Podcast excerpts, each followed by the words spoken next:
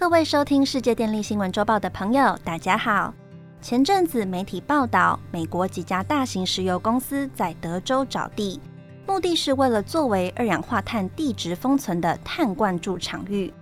同时，如果各位朋友有印象，今年七月底时，也有一些关于台湾碳封存试验计划即将启动的新闻。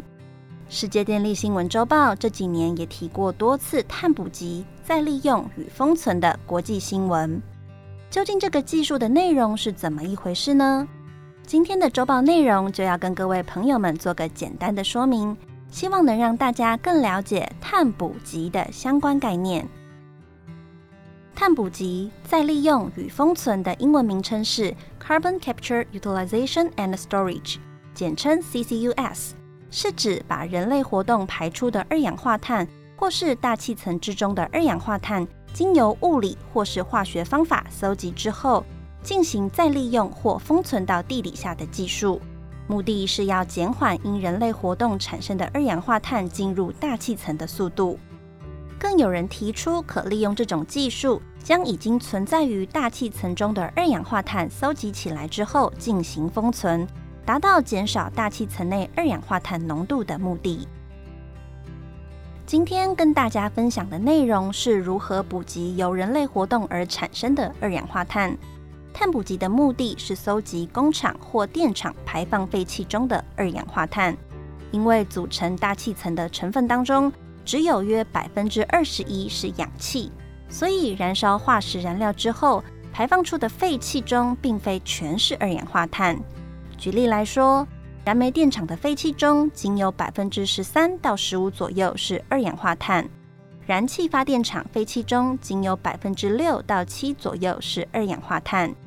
因为我们要对付的气体是二氧化碳，如果不进行碳捕集的这个步骤，直接把所有废气都灌注到地下储集层，除了注入所有气体需要耗费额外的能量外，也会占用比较多的地下空间。因为封存的目标是二氧化碳这种温室气体，所以需要进行补给程序来减少能源与资源的浪费。碳捕集的方法大概可以分为三种，今天就以几种比较常见的方式进行简略说明。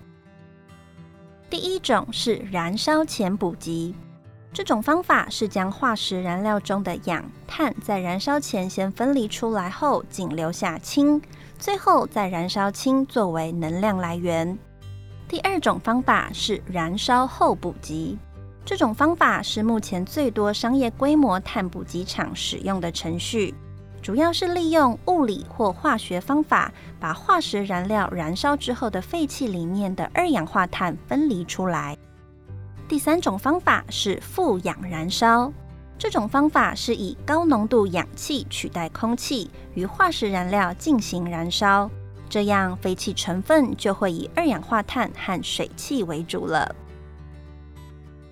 因为燃烧后补给的技术比较成熟，也是目前火力发电厂最常搭配使用的补给方式。所以，台电已经在台中发电厂内设置了两套利用燃烧后补给二氧化碳方法进行碳补给的设备，分别使用固态吸附法以及溶剂吸收法来补给机组废气中的二氧化碳。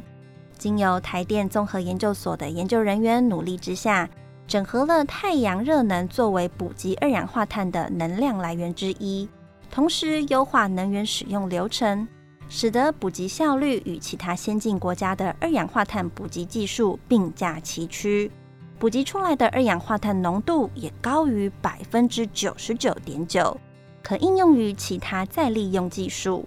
台电公司目前持续发展相关碳补给、再利用与封存技术，以降低火力发电的碳排放，达成政府近零排放的目标。